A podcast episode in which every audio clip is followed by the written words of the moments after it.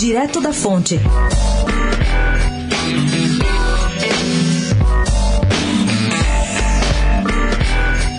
O cantor Lulu Santos ironizou o novo presidente da Funarte, Dante Mantovani, para quem o rock ativa as drogas, o aborto e o satanismo.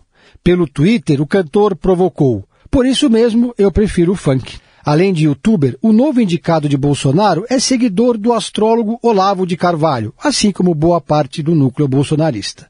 E com sua declaração, que ficou nos Trend Topics do Twitter nesta terça-feira, conseguiu colocar no mesmo lado Renan Calheiros e Marcelo Freixo. O maestro Dante Mantovani, de 35 anos, foi nomeado como presidente da Funarte, conforme informação publicada no Diário Oficial da União.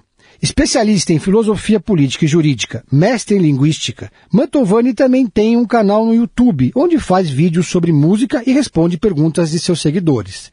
E uma dessas perguntas, ele disse que os Beatles eram comunistas. Em outro ponto, ele afirmou que os soviéticos estavam infiltrados na CIA, Agência Central de Inteligência dos Estados Unidos, com a finalidade de destruir a moral burguesa da família americana.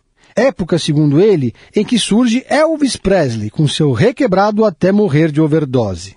O outro escolhido pelo presidente Bolsonaro foi Rafael Alves da Silva, que se apresenta como Rafael Nogueira, se diz professor de filosofia e assumiu a Fundação Biblioteca Nacional.